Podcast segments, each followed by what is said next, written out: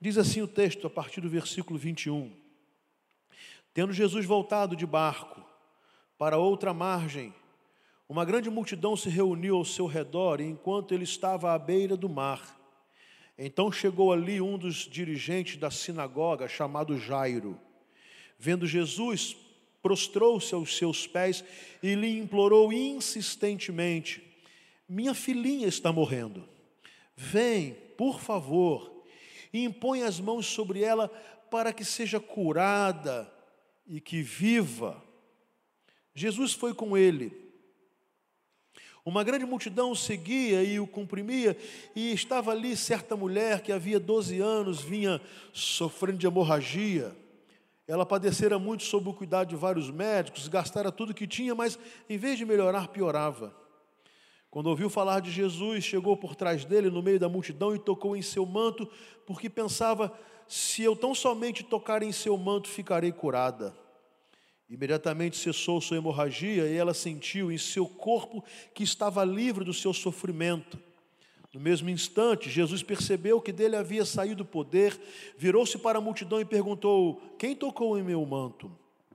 Responderam os discípulos: Vês a multidão aglomerada ao teu redor e ainda perguntas: Quem tocou em mim? Mas Jesus continuou olhando ao seu redor para ver quem tinha feito aquilo. Então a mulher Sabendo o que lhe tinha acontecido, aproximou-se, prostrou-se a seus pés e, tremendo de medo, contou-lhe toda a verdade. Então ele lhe disse: Filha, a sua fé a curou, vá em paz e fique livre do seu sofrimento. Enquanto Jesus ainda estava falando, chegaram algumas pessoas da casa de Jairo, o dirigente da sinagoga. Sua filha morreu, disseram eles. Não precisam mais incomodar o mestre. Não fazendo caso do que eles disseram, Jesus disse ao dirigente da sinagoga: Não tenha medo, tão somente creia.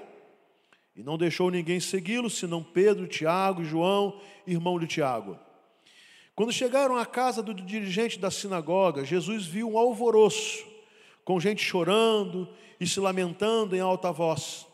Então entrou e lhes disse: Por que todo este alvoroço e lamento? A criança não está morta, mas dorme. Mas todos começaram a rir de Jesus. Ele, porém, ordenou que eles saíssem, tomou consigo o pai e a mãe da criança e os discípulos que estavam com ele, e entrou onde se encontrava a criança, tomou-a pela mão e lhe disse: Talita cumi, que significa menina, eu lhe ordeno, levante-se. E imediatamente a menina, que tinha 12 anos de idade, levantou-se e começou a andar. E isso os deixou atônitos e deu ordens expressas para que não dissessem nada a ninguém e mandou que dessem ela, a ela alguma coisa para comer. Amém. Um pai desesperado, à procura de uma filha. Pastor Pedro passou dois dias, duas noites, em desespero, procurando uma filha que de repente, sem que ninguém esperasse, havia desaparecido. Ali em Benfica, muito próximo da, do acesso à Avenida Brasil, um lugar perigoso, à noite, e de repente ele, quando se dá conta, ele e sua esposa, onde estava a menina, ela não voltou, eles foram ao portão, à portaria, ela não vi, não estava. Eles procuraram a redondeza e não estava. Eles tentavam falar com ela por celular e não conseguiam falar. E o desespero se abateu. E é óbvio que o coração daquele pai, daquela mãe, ficou absolutamente doído, ferido, cheio de pavor e medo. Agora nós lemos na palavra de Deus um outro pai, Jairo, um chefe da sinagoga, um homem de importância no judaísmo, um dos dirigentes da sinagoga. Ele, sabendo quem era Jesus e ouvindo falar de Jesus, aliás, o texto começa a falar assim: tendo voltado de barco para outra margem, porque Jesus estava do outro lado do lago de Genezaré, ou do mar da Galileia, quando houve aquela experiência com o endemoniado de Gadara o endemoniado que tinha uma legião de demônios. E aquele demoniado havia sido tocado pelo Senhor, e os demônios saíram deles e foram lançados nos porcos, e os porcos se precipitaram no mar. E depois daquela libertação extraordinária, aquele homem anteriormente endemoniado começa a, ter, a dar testemunho de uma vida transformada por Jesus. Nem mesmo uma legião de demônios foi capaz de destruir a vida de um homem que se encontrou e se prostrou diante de Jesus Cristo.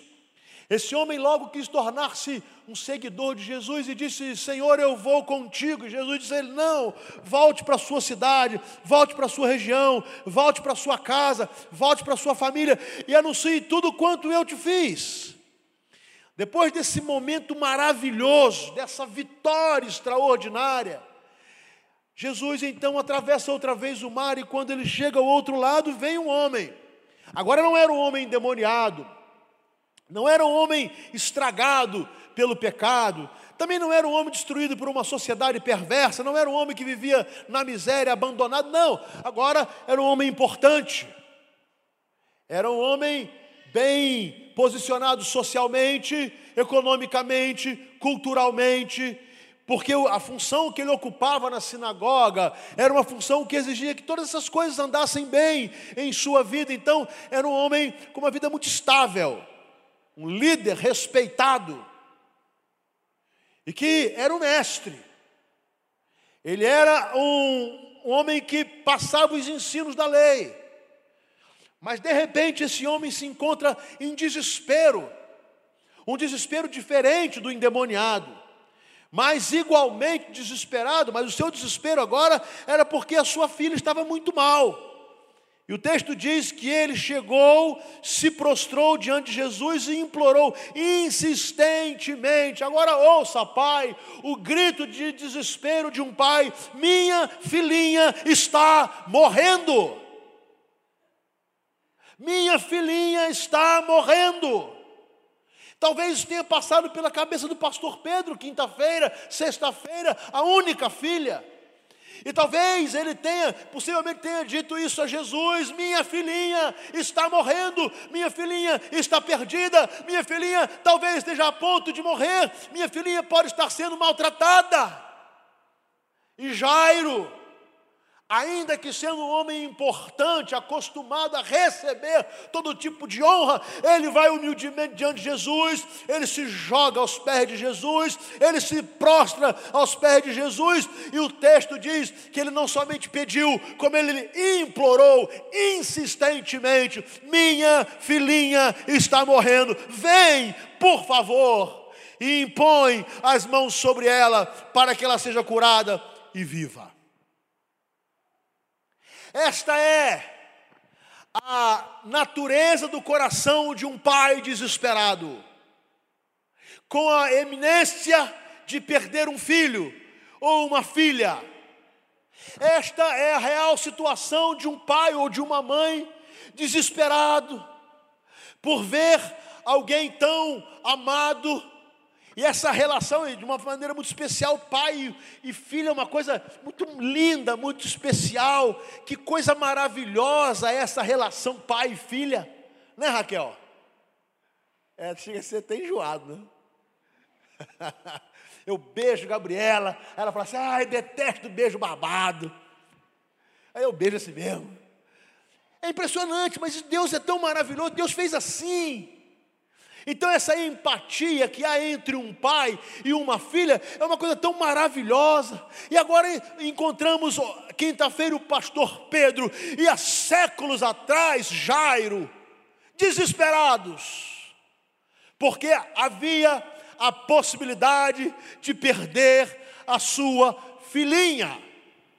E ele, eles ambos vão a Jesus Cristo e vão pedir o socorro de Cristo, e vão implorar a misericórdia de Cristo, e vão implorar a cura de Cristo, e vão implorar, implorar pelo livramento de Cristo. E o texto diz que Jesus foi com ele.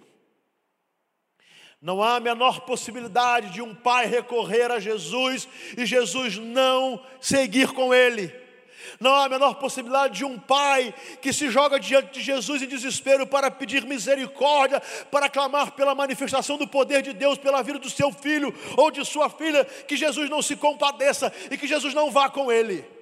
E necessariamente não temos que falar de morte física, porque às vezes perdemos nossos filhos e eles estão vivos. Às vezes perdemos nossos filhos e eles estão com boa saúde. Às vezes perdemos nossos filhos, eles estão estudando, eles estão trabalhando. Às vezes perdemos nossos filhos porque eles se perderam.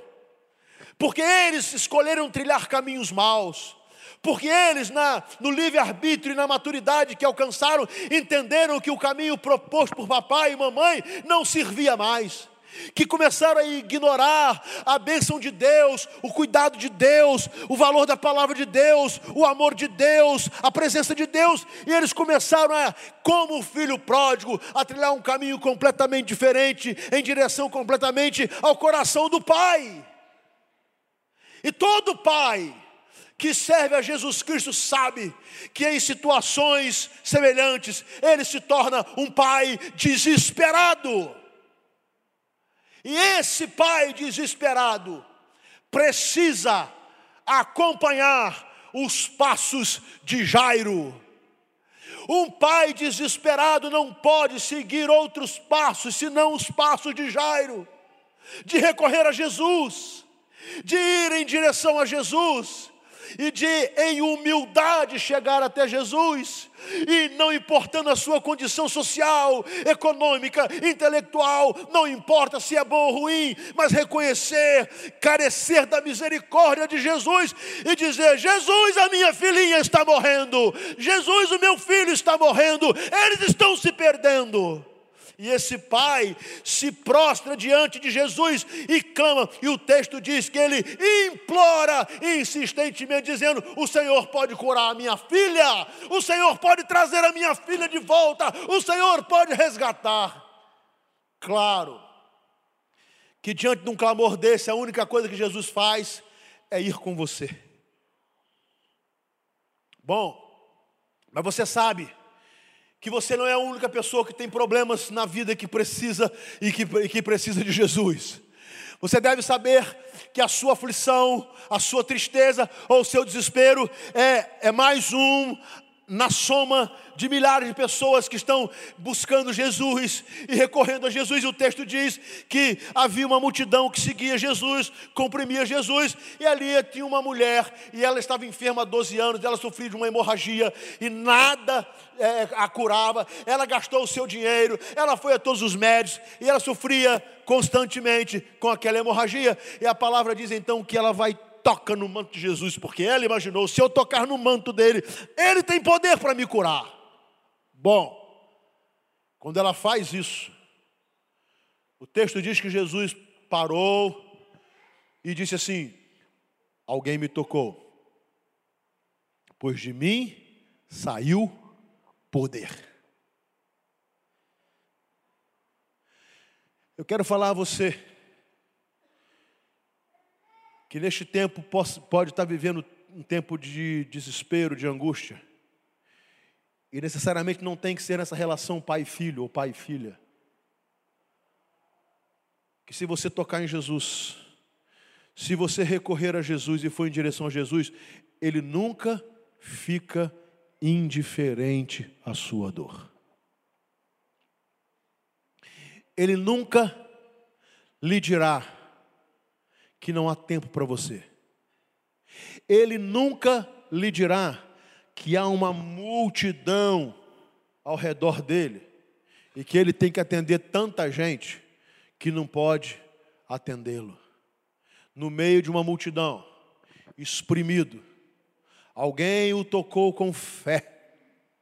E esse toque com fé, um toque diferente, fez com que Jesus não só notasse que ele tinha sido tocado, como ele entendeu que era um toque de fé e por isso diz: Alguém me tocou, pois de mim saiu poder. Bom, isso é lindo. É lindo para pensando nessa mulher. Ela fora curada. É lindo pensando que é, Jesus não ficou indiferente no meio de uma multidão para ela e principalmente para uma mulher no contexto judaico e oriental. Para ela, deve ter sido a resposta das suas orações de 12 anos. Para ela, naturalmente, ela sentiu: chegou a minha hora de ser abençoada, chegou a minha hora de ser curada, e Jesus me curou, mas só que Jesus parou. Ele estava caminhando em direção à casa de Jairo ele parou. Ele parou para conversar com a mulher. Agora, coloque-se no lugar de Jairo. Jairo poderia ter pensado assim, mas por que, que essa mulher apareceu aqui agora? Por que não vem depois? Por que não espera que Jesus vá à minha casa? Jesus parou da direção que estava para atender essa mulher. Então são duas angústias diferentes, dois problemas diferentes. Uma mulher que sofria há 12 anos uma enfermidade terrível, uma hemorragia incurável. E eu imagino que durante 12 anos e o texto diz que essa mulher gastou o seu dinheiro com os médicos, ela começou a procurar todo tipo de cura e nada resolvia o seu problema. Quando ela toca em Jesus, ela é curada. Chegou a minha hora. Pode ser que algumas pessoas estejam aqui hoje como esta mulher curada de um fluxo de sangue. Deus tocou na sua vida, Ele te curou, Ele te abençoou, o seu problema que estava te afligir, afligindo até ontem, você agora está absolutamente tranquilo. Como eu mostrei aqui, o pastor Pedro, com certeza, a sua angústia da quinta-feira à noite, da sexta-feira durante o dia, da sexta-feira à noite, do sábado durante o dia, até a tarde, por a, a, haver perdido, é, a, a sua filha ter saído e ter desaparecido, uma angústia horrorosa, mas quando ele encontra a sua filha, ele sente a resposta de Deus, o seu alívio. Glória a Deus. Mas quantos aqui estão ainda na condição de Jairo? Um pai desesperado à procura de um filho ou de uma filha perdida. É impressionante que esse lapso de tempo entre o clamor de Jairo e até Jesus chegar à casa de Jairo, com certeza isso causou muita angústia, muita dor ao coração de Jairo, e principalmente quando Jesus para para dar atenção a outra pessoa. E aí, o versículo 34 vai dizer: então, ele disse, filha, a sua fé a curou, vá em paz e fique livre do seu sofrimento. Glória a Deus. O problema daquela mulher estava resolvido. Mas e o de Jairo? Por isso o versículo 35 diz: Enquanto Jesus ainda estava falando, chegaram algumas pessoas da casa de Jairo, o dirigente da sinagoga, e disseram: Sua filha morreu. Você não precisa mais incomodar o mestre. Para para pensar nisso. Eu não sei o que passou na mente de Jairo pode ter passado raiva da mulher, ou de Jesus. Por que Jesus se atrasou? Por que Jesus parou?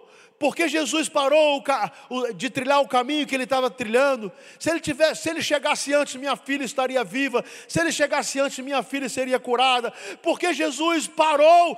Eu que fui a ele, eu que orei, eu que me ajoelhei, eu que implorei, eu que supliquei. Aliás, eu, como um chefe da sinagoga, me humilhei diante dele e diante das pessoas, e Jesus parou para atender um terceiro.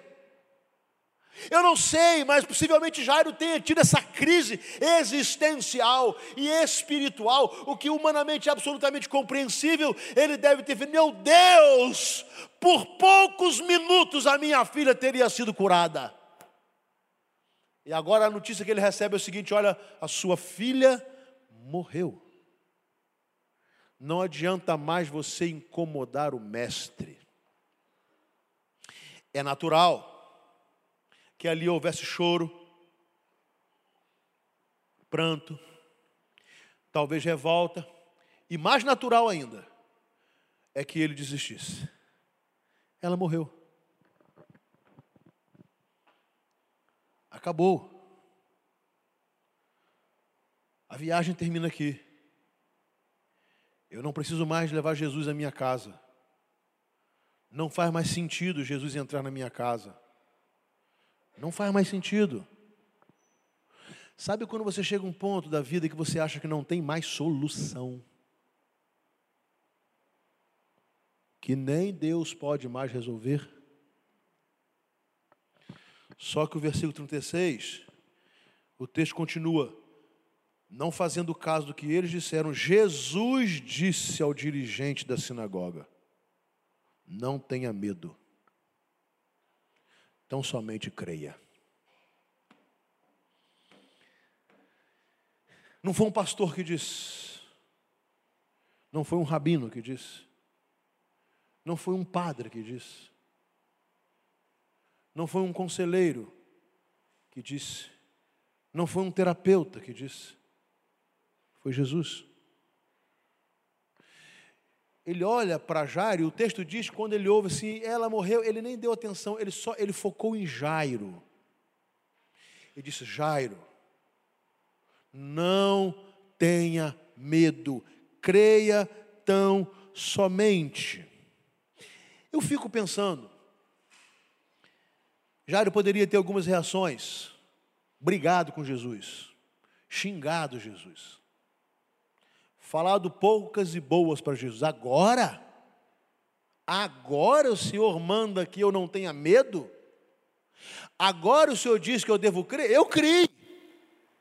Tanto criei que fui até você. Tanto criei que me humilhei, me, me dobrei de joelhos e implorei a Sua presença. Eu criei. Mas parece que a minha fé não deu em nada, porque afinal de contas a minha filha morreu. Mas não foi isso que Jairo fez. Jairo não desistiu da sua filha, nem mesmo depois da notícia de que ela havia morrido. Jairo não desistia, como nenhum pai deve desistir dos seus filhos. Quando seus filhos se perdem, quando seus filhos se rebelam, quando seus filhos caem no pecado, quando seus filhos se revoltam, quando seus filhos escolhem caminhos tortuosos, quando seus filhos, seus filhos fazem escolhas muito mais, quando seus filhos resolvem trilhar o caminho da perdição, pai não desiste de filho jamais. E Jairo vai nos ensinar isso de uma forma tremenda, porque a pior de todas as notícias, qual a pior notícia que você acha que pode ter de um filho? A de Jairo foi pior. A de Jairo foi pior, porque a notícia, qualquer notícia horrorosa que recebamos dos nossos filhos, eles estão vivos. A esperança. Mas Jairo recebeu a notícia: a sua filha morreu. Nem assim o Jairo desistiu da sua filhinha. Nem assim. Quando ele ouviu Jesus falar: Não tenha medo, Jairo, creia tão somente. Ele resolve deixar de olhar para as circunstâncias, para as possibilidades, ele resolve deixar de orar para, para falta de esperança, para expectativa muito ruim do futuro da sua filha, ele resolve deixar de olhar para a tragédia que se abatera sobre a sua casa, e ele olha para Jesus, e ele confia em Jesus, e ele crê na palavra de Jesus, e ele vai com Jesus. Agora não é Jesus que vai com ele. Agora não é mais Jesus acompanhando Jairo até a sua casa. Agora não. Agora Jesus diz: Jairo, não tenha medo, creia somente. Eu vou à sua casa. E agora muda, porque não é Jesus seguindo a Jairo agora. Agora é Jairo que vai seguir Jesus pela fé. E o texto diz que eles chegam até a casa de Jairo. Jesus não deixou ninguém segui-lo, senão Pedro, Tiago João, o irmão de Tiago. E quando chegaram à casa do dirigente da sinagoga, Jesus viu um alvoroço com gente chorando e se lamentando em alta voz. Natural. Onde há morte, há choro, há desespero. Natural. Nenhuma novidade nisso aqui. Ainda mais porque a menina que havia falecido era uma criança de 12 anos de idade. Bom, aqui tem meninos de 12 anos de idade. Eles devem estar com muita raiva minha. Não é criança. São adolescentes de 12 anos de idade. Tá bom assim? Uma morte prematura, inesperada. E é claro que ali devia ter tio, tia, avô, avó, talvez irmãos, não sabemos se, se tinha, mas tinha primos, era ali, vizinhos, e todo mundo comovido e tocado pela morte daquela menina, e Jesus chega, ele ouve o pranto, ele ouve o choro, as pessoas lamentavam em alta voz, então ele entra e diz: Por que todo esse alvoroço e lamento? Oh, que pergunta! Parece até que Jesus estava faltando com respeito à família enlutada. Parece até que ele estava sendo indiferente à dor alheia, porque ele chega num lugar de morte, num velório, e ele diz: Por que, que vocês estão chorando? Por que, que vocês estão lamentando? E por que Jesus faz isso? Porque onde Jesus chega, há vida. Amém? Na casa que Jesus entra, na vida que Jesus entra, ele transforma até mesmo a morte em vida. E a palavra diz então que ele entrou. E ele diz assim: Olha, essa criança não está morta, mas dorme. Reação: todos começaram a rir de Jesus. Você sabe que há muita gente que rir das coisas espirituais. Você sabe disso. Talvez você seja uma dessas pessoas. Você sabe que quando nós falamos do poder de Deus, da capacidade de Jesus de mudar qualquer coisa, há pessoas que debocham, que riem, outros que tratam esse tema com arrogância e ignorância. Então, nenhuma surpresa. Quando Jesus diz que há solução é porque há solução. Quando Jesus diz que há possibilidade de cura, é porque há possibilidade de cura. E quando Jesus disse: Esta menina não está morta, mas dorme, não é porque ela não havia morrido fisicamente, é porque, mediante o poder de Cristo, a morte seria absolutamente vencida. Então Jesus disse: Vocês estão lamentando, vocês estão chorando, mas eu digo: essa menina não está morta, ela apenas dorme. E começou então o choro e o lamento se transformou em deboche, em ironia, em riso, uma falta de fé generalizada. Mas Jairo estava lá. Jairo não desistiu da sua filhinha. Jairo não desistiu do fato de haver solução para sua filhinha. Jairo não desistiu de ainda abraçar e beijar a sua filhinha. Como ele mesmo diz no texto, a minha filhinha está morrendo, está enferma, está morrendo. As pessoas riram, Jairo não. As pessoas duvidaram, Jairo creu. As pessoas ironizaram, Jairo levou a sério. As pessoas zombavam de Jesus, Jairo creu em Jesus. E por isso abriu a porta da sua casa e deixou Jesus entrar. E Jesus disse: ah, saiam todos daqui, saiam. Se vocês não têm fé, saiam daqui. Você sabe que nós temos um defeito de achar que temos sempre solução para o problema dos outros. Quando encontramos um casal vivendo crise, nós achamos que sempre temos solução para o casamento dos outros. Dizemos ao esposo e à esposa: se você fizesse isso, fizesse aquilo, agisse assim e tal, definimos quem tem culpa e quem não tem culpa. É um erro nosso. Nós temos um erro tremendo de quando olhamos os filhos dos outros, e isso no meio cristão, infelizmente, é muito comum. Quando os filhos dos outros estão é, causando tristeza aos seus pais, quando os filhos dos outros envergonham seus pais, quando os filhos dos outros estão escolhendo caminhos ruins, nós sempre temos solução. E começamos a dizer assim: o pai errou, a mãe errou, o pai errou, a mãe errou, o avô errou, a avó errou e fulano errou, porque não está na minha casa, não, tá, não é no meu filho, na minha filha, não chegou, não bateu a minha porta. Porque quando bate a minha porta, a coisa é diferente. Quando bate a minha porta o problema de um filho, a situação de um filho que me traz tristeza, que vem me trazer vergonha, aí é diferente. Porque aí eu reconheço, eu não tenho solução, eu não sei o que fazer.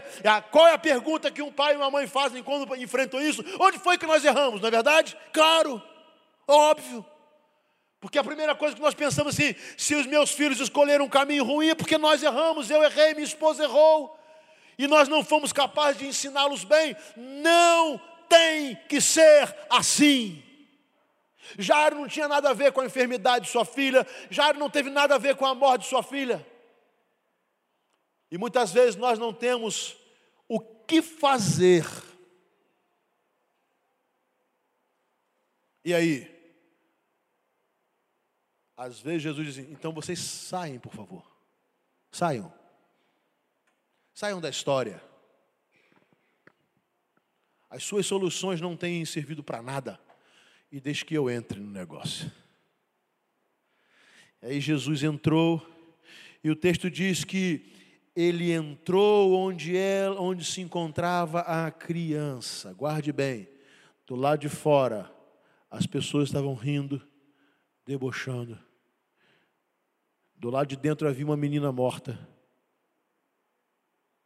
E o pai permitiu a Jesus entrar. Jesus entrou no quarto daquela menina, tomou-a pela mão e disse: Talita cume, que significa menina, eu lhe ordeno, levante-se. E o texto diz que imediatamente a menina, que tinha 12 anos de idade, levantou-se e começou a andar. E isso os deixou atônitos. Olha como as reações são diferentes, os sentimentos. Quando Jesus chega, ele encontra o quê? Pranto, choro, lamento em alta voz. Quando ele diz que a menina não estava morta, mas que dormia, o choro, o pranto e o lamento se transformou em riso, em deboche, em ironia, em falta de fé. Quando Jesus entra no quarto da menina, e diz: Talita cume, levanta-se, e ela se levanta, e todos veem aquela menina viva. Qual foi a próxima reação? Eles ficaram atônitos, assustados, não sabiam o que falar.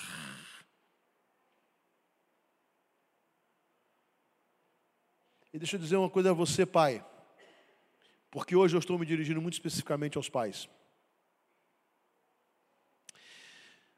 Se você for até Jesus e entregar a vida do seu filho, da sua filha, que aparentemente esteja completamente perdido ou perdida, não há solução, parece uma morte. Você não consegue mais se relacionar, não consegue mais ter um tempo de paz e de amor e a única impressão que você tem é que você errou e que não tem jeito. Quando você vai a Jesus e se prostra diante dele, dizendo: Senhor, a minha filhinha está morrendo, vem por favor e toque nela. Pode ser que a resposta não venha imediatamente, a cura não venha na hora.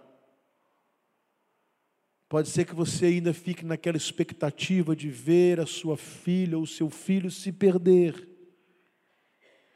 E no, na sua concepção de tempo, Jesus está demorando. Na sua concepção de tempo, Deus não está vendo, Deus não está escutando, Deus não está agindo.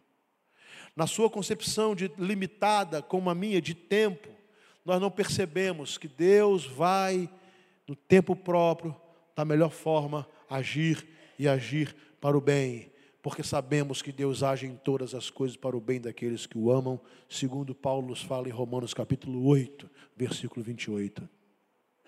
É possível que nesse tempo de desespero, desorientados, nós fiquemos questionando por que Deus não agiu ainda na minha casa, por que Deus não agiu ainda na vida do meu filho, na vida da minha filha.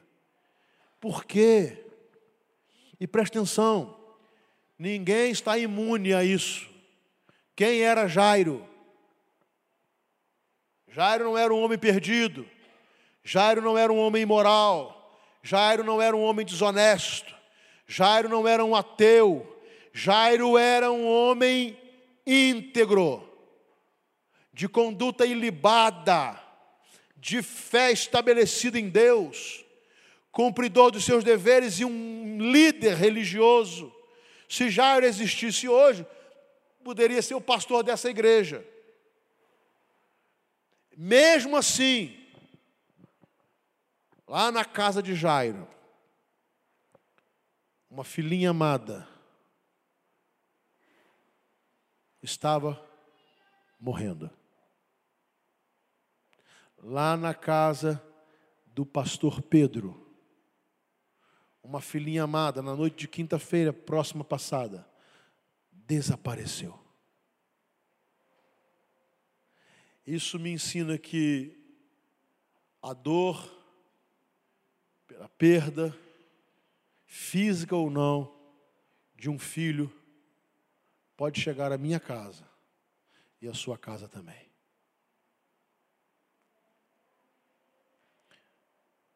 O diferencial é a quem iremos recorrer,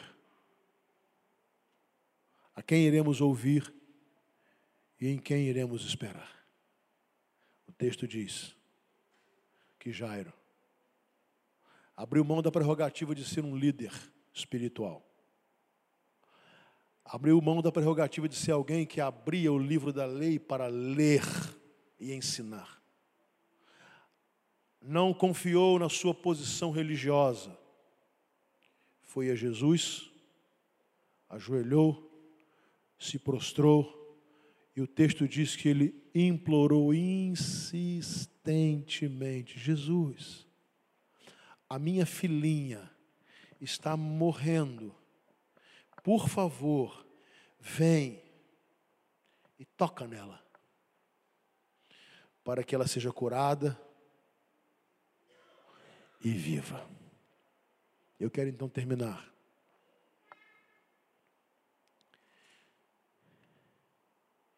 O que de mais grave pode acontecer na sua casa? que poderá fazer com que você desista dos seus filhos.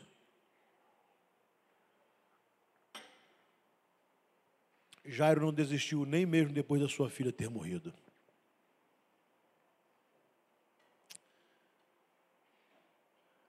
Quando ele recebeu a notícia, a sua filha está morta, não incomode mais o mestre. Jesus olhou para ele e falou: Jairo, não tenha medo creia somente. Eu quero falar hoje com pai e mãe que tem vivido momentos difíceis com os seus filhos e todos, ou quase todos nós passamos momentos terríveis com os filhos. Eu já passei.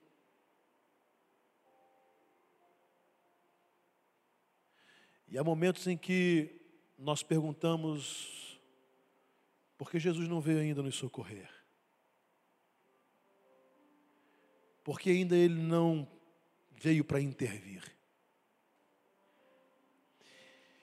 E muitas vezes nesse tempo nós olhamos Deus abençoando as famílias dos outros, os filhos dos outros, e vendo as pessoas, os jovens caminhando bem, indo bem, e perguntamos, mas e aqui na minha casa? E aqui na minha casa? Como muitas vezes nós vemos os casamentos dos outros caminhando bem e perguntamos: e aqui no nosso casamento, na nossa casa? Por que, que Jesus não vem aqui? Ele está atendendo tanta gente, Ele está respondendo a oração de tanta gente, Ele está abençoando tanta gente, Ele está curando tanta gente, Ele está restaurando tanta gente, mas não chega a minha vez. Vai chegar. Porque Deus não está dormindo. Não há nenhuma limitação em Deus que Ele não possa escutar o seu clamor e ouvir a sua oração. Deus ama o seu filho e a sua filha. Deus entende a nossa aflição. Quando o desespero bate à nossa mente e a nossa alma, onde não, quando não temos mais respostas, todos os conselhos que nos foram dados com muito boa intenção não surtiram nenhum tipo de efeito. Nada deu certo. E nós dizemos assim: acabou. Jesus fala para mim e para você: não tenha medo. Creia tão somente. E talvez você olhe para o seu filho, para a sua filha, e diga: estão perdidos, não há mais solução. Estão mortos em seus delitos e pecados, não há mais jeito. Talvez você não creia mais, seus pais não creiam mais, seus amigos não creiam mais, a sua igreja não creia mais. Aí Jesus disse: então manda essa gente sair. E deixe que eu entre nessa história. Aí Jesus entra, ele cura, ele liberta, ele restaura, e ele salva e dá uma vida nova. No tempo dele, enquanto esse tempo não chega, a nossa missão é continuar a acreditar, continuar a lutar, continuar a amar o filho e a filha, ainda que eles nos causem tristezas e continuar a confiar tão somente no poder de Deus. Isso vale para a vida do seu marido, da sua esposa. E que às vezes nós olhamos e dizemos, não tem mais solução, não tem mais jeito, ninguém acredita mais, nem eu. Mas Jesus fala para mim assim: você está achando que não tem mais jeito para sua esposa ou para o seu casamento? Não tenha medo. Tão somente creia. E deixa eu entrar nisso aí. Deixa eu entrar no casamento de vocês. Deixa eu entrar na vida de vocês. Talvez não há mais nenhum entendimento na sua vida conjugal.